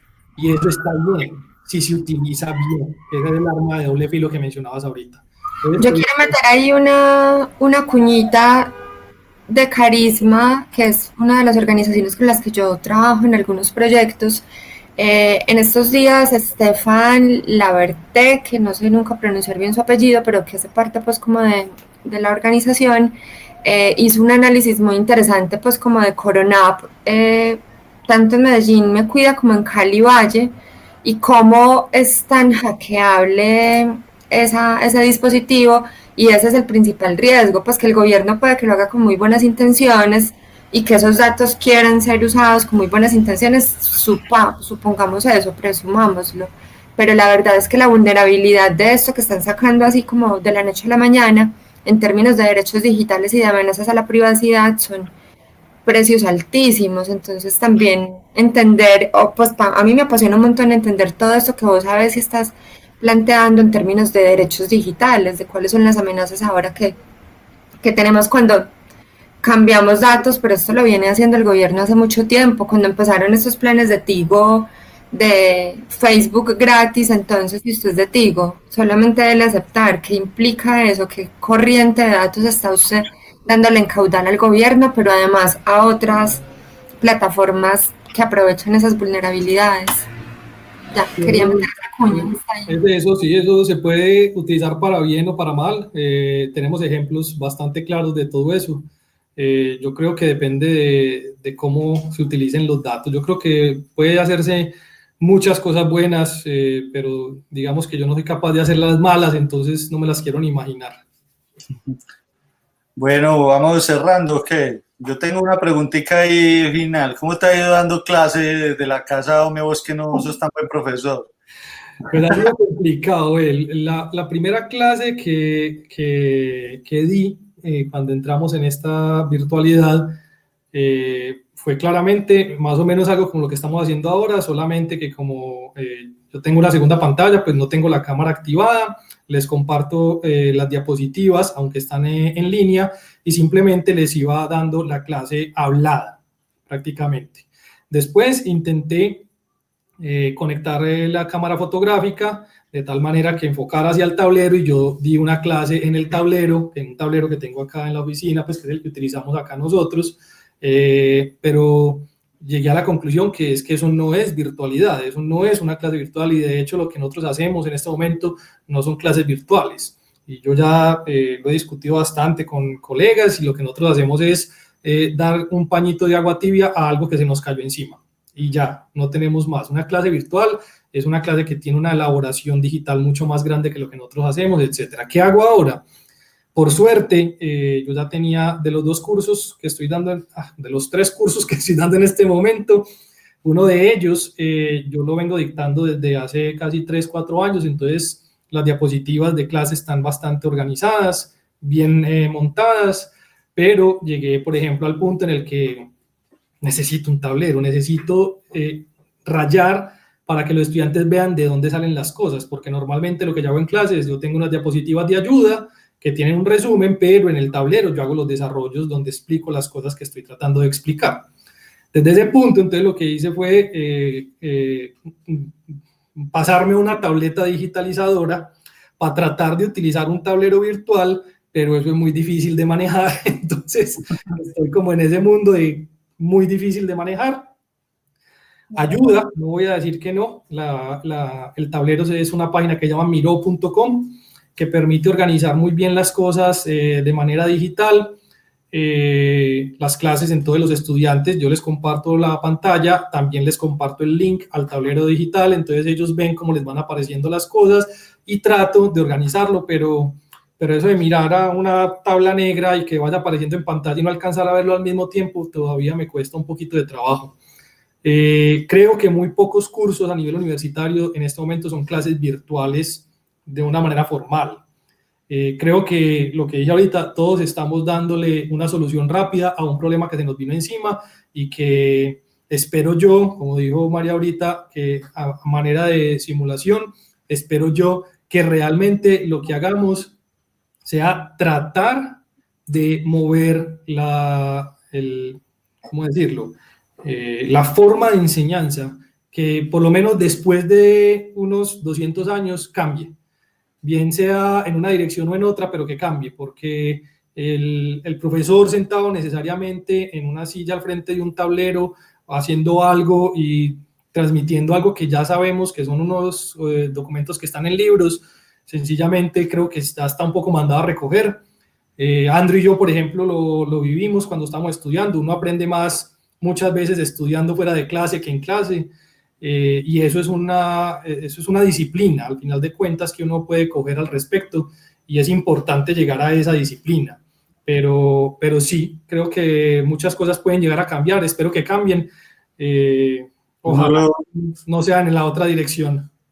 Yo no, lo, yo no lo había pensado así como lo estás diciendo, me gusta. Eh, yo, yo, no he podido quitarme la sensación de tristeza de saber que esto es algo que se podía haber estado solucionando hace mucho tiempo, solo en el sentido de uno querer llegar a otros lugares eh, desde la universidad. O sea, la virtualidad es una herramienta que hace rato sabemos que sirve para llegar a otros lugares eh, con el conocimiento y de una forma económica y fácil y nunca se le metió el diente, pero no lo había visto desde el punto de vista que estás diciendo vos que me gusta mucho.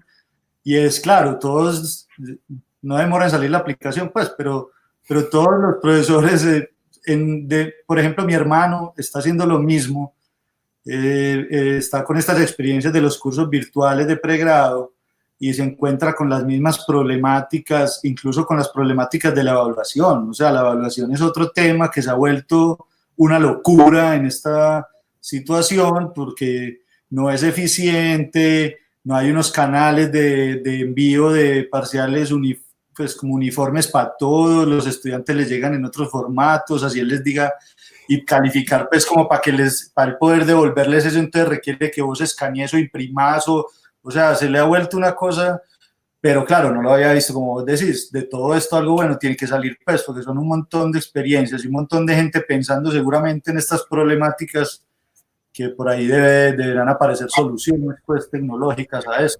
Yo, yo creo que de soluciones hay muchas, pero, pero si nos hubiéramos puesto a esperar a tratar de hacerlo por nuestra cuenta, nunca hubiéramos tenido el tiempo.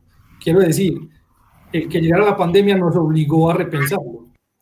Yo muchas veces eh, traté de hacer el ejercicio de cómo sería mi clase si yo no tuviera un computador y un tablero a la mano. Y, y, aquí claramente me están enfrentando a una situación no igual, pero a la que me planteaba, pero sí parecida, y es, ¿y cómo doy clase? Y, y, y debo estar eh, presente yo para que el estudiante aprenda, o, o es mejor otra persona, o es mejor una clase de 20 minutos, o es mejor una clase de 40, o una clase de dos horas. La evaluación claramente ha sido uno de los puntos eh, traumáticos. El más traumático no ha sido la evaluación, el más traumático ha sido darse cuenta que no todo el mundo tiene acceso a un computador e internet. Claro. Y particularmente eso en, en, el, en el, ámbito de, de educación es un, un, problema muy grave, porque en este momento hay que pensar qué se va a hacer con esos estudiantes que no tienen acceso a esas herramientas y cómo va a garantizárseles a ellos el proceso de aprendizaje. Eh, para los que sí tienen la posibilidad, también hay que pensarse el proceso de aprendizaje desde el punto de vista de la evaluación. Yo pues, personalmente, pues, eh, eh, les he dicho a los estudiantes que ellos ya están muy grandecitos, que si ellos quieren copiar es eh, su formación profesional, que yo ya me formé como profesional, mal o bien, ya me formé y que están entrando a la universidad, si bien por una presión social hay un gusto de pronto en lo que quieren hacer y que desde ese punto de vista, cuando les envío una evaluación, yo doy parte de buena fe que ellos no van a estar copiándose con la gente que, con la cual tienen contacto inmediato. Quiere decir, el, el viernes pasado, por ejemplo, eh, a las 8 de la mañana le entregué el parcial a, una, a los estudiantes de un curso, a las 10 me lo tenían que devolver. A las 10 devolvieron el parcial, yo espero que cada uno lo haga a su, en su casa, con sus medios, etcétera, etcétera. Hubo un estudiante que tuvo problemas con internet, se alcanzó a conectar y a darme su explicación a las 2 de la tarde. Le dije, confío en vos. Si no te has puesto en contacto, si crees que estás listo para el examen, presentalo. A las 4 de la tarde me lo entregó y de ahí en adelante lo único que puedo hacer es confiar, porque eh, es el proceso de ellos. Yo creo que los profesores estamos como guías y no como mercenarios que queremos cortar cabezas. Entonces, lo máximo que puedo yo llegar a hacer es darles una buena clase y después de darles una buena clase, esperar que ellos hayan cogido, así sea algo malo, pero que les haya despertado un poquitico la curiosidad para ellos irse a estudiar por su cuenta, así sea para sacar un parcial en 5 y olvidarlo, pero que lo hagan por su cuenta. Súper bien. Bueno, hey, flaco, ¿qué? Mari, tiene otra pregunta. La última, la obligatoria. Hace, hazla tú, a ver. Es que ya no me acuerdo cuál hice primero. Ahora hay que preguntarle qué le gusta dar a él, qué te gusta dar a vos porque querés, sin esperar nada a cambio. Yo también después de muchos años aprendí que lo único que puedo dar es lo que he aprendido y lo doy que sin querer que me devuelvan algo. Yo creo que ya he aprendido mucho de muchas personas y lo mínimo que puedo hacer es tratar de enseñar un poquitico, para bien o para mal, de lo que yo he aprendido como profesional y como persona. No bueno, vamos a, vamos, vamos a como pone Mari, pues esto nos está volviendo así también. Ah. No puede ser lo mismo que vos, que a vos te gusta que te den, que es lo que te gusta dar sin esperar nada a cambio. Pero como así, la bandera está ah.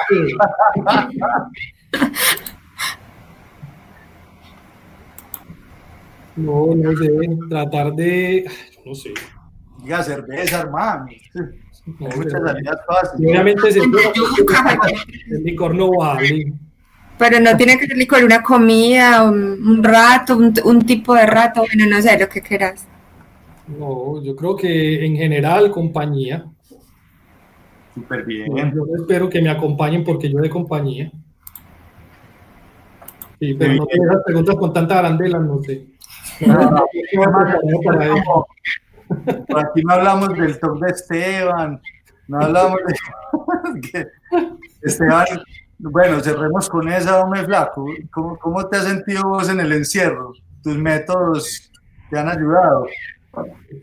también eh, eso lo discutimos un poquitico al principio, antes de que empezáramos la grabación, y también eh, te, decía, pues les decía a ustedes dos, que para bien o para mal, eh, el ser una persona muy cuadriculada ha ayudado en ese aspecto, eh, trato de coger una rutina y con esa rutina trato de llevar mi día a día. Obviamente que la rutina no es trabajar todo el día. Eh, yo, por ejemplo, me levanto todos los días, o estoy tratando de coger una rutina de levantarme todos los días a las seis y dedicarle una hora a la lectura solamente. Y ya después empiezo mi día, entonces eh, nos hago el desayuno, eh, eh, sacar al perro, bañarnos, pues como las cosas y empezar a trabajar en oficina, pero estoy tratando como de organizar un poquitico horarios y no me ha costado precisamente porque soy muy cuadriculado, que es de lo que querés llegar vos y que querés marcar el desayuno. Y yo sé que cuando vivimos juntos era muy estricto con el desayuno, sigo siéndolo. De hecho, eh, mi novia puede dar fe de ello.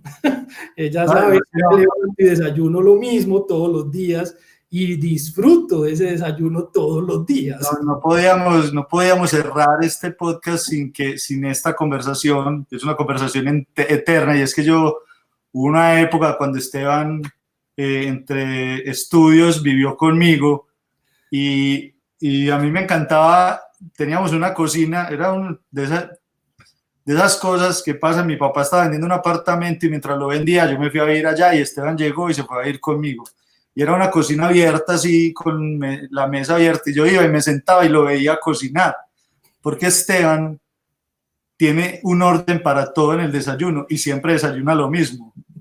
Entonces primero sacaba todos los platos tan tan tan tan tan tan ponía después preparaba lo que iba a hacer primero porque claro tenía que poner la arepa primero pues algo que pareciera ser normal pero en Esteban no era normal porque era como un baile todo el orden y, yo podía bajar al siguiente día y repetía, era el capítulo repetido de Esteban en la cocina. Volvía y sacaba los mismos platos, volvía y sacaba las mismas cosas, volvía y lo hacía en el mismo orden y siempre así. Y eso, es, de ese tamaño es el, el orden que él está tratando y el que le ha ayudado, que Esteban le ha ayudado a pasar esta pandemia con un poco más de, ¿cierto? De, la verdad, una rutina. La verdad, eh, como, como nos tuvimos que encerrar un poquitico antes debido a un viaje que yo realicé, eh, la semana entrante vamos a cumplir dos meses encerrados y, y si bien eh, eh, no voy a negar que a veces me pica un poquito la calle, pues realmente no es mucho y me levanto muy tranquilo con mis rutinas y trabajo muy tranquilo y disfruto muy tranquilo el día a día eh, sea fin de semana o sea semana, y no he sentido el encierro como, como un castigo.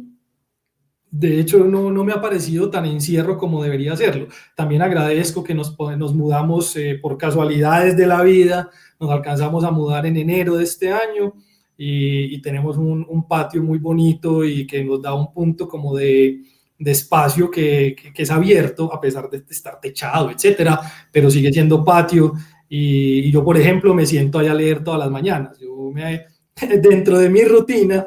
En la misma levanto, silla, en la misma me, me levanto, me preparo un té y me siento en el patio a leer, a tomarme el té y a las 7 paro porque ya tengo que empezar mi día en mi cotidianidad, de, en mi rutina. No sabes cómo te en lo de hoy, Esteban. Sí, ojalá podrá, puedas incorporar en tu rutina cuando todo esto medio se diluya un poco y podamos tener menos distanciamiento, ojalá puedas incorporar el ir en días que no sabemos cuáles son, pero bueno. en días de una rutina. No tenemos una rutina clara, nosotros somos todo lo contrario, pero muy bacano pues que puedas estar con nosotros después también en una grabación porque nos hacen falta tus preguntas y y tu compañía, qué bueno. Mira, en, dentro de la gente que está conectada a esta hora está Luis y dice que um, acá en Medellín es muy delicado el tema de lo que estábamos hablando de los datos, que hay una empresa que trabaja para una encuestadora y otro que viene de una, no, que hay una persona que trabaja en una empresa encuestadora y el otro viene de una empresa de Big Data y en las cláusulas dice terceros pueden tener acceso a lo que se obtiene con Coronap. Volviendo a ese tema, pues nos contaban por ahí por el chat Eh, para esto para saludar a Luis y también para saludar pues a, a la gente que se conectó, que escuchó pues como esta conversa con, con Esteban. Ahí, no supimos qué pasó, que nos fuimos un... No sé, fue muy extraño, pero, pero bueno, se conserva la grabación y nada, Parce, gracias, qué bueno verte, así sean pantallas. A ustedes por organizar, muchísimas gracias. Gracias, Flaco, qué bueno verte y hablar con vos. Bueno, entonces ahí nos, nos seguimos hablando y, y, me van contando en qué van con lo de hoy. Claro, Bueno. siempre, saludos. Ay, Listo. no. Chao. Feliz pandemia, chao. Feliz Chao. pandemia. No cuelgues. El podcast Te lo doy porque quiero. Espacio sonoro para compartir conocimiento. Experiencias, pasiones, proyectos, Preguntas gustos. aficiones. y cualquier cosa que nos ayude a entender el mundo en el que vivimos. Grabamos y emitimos desde Medellín.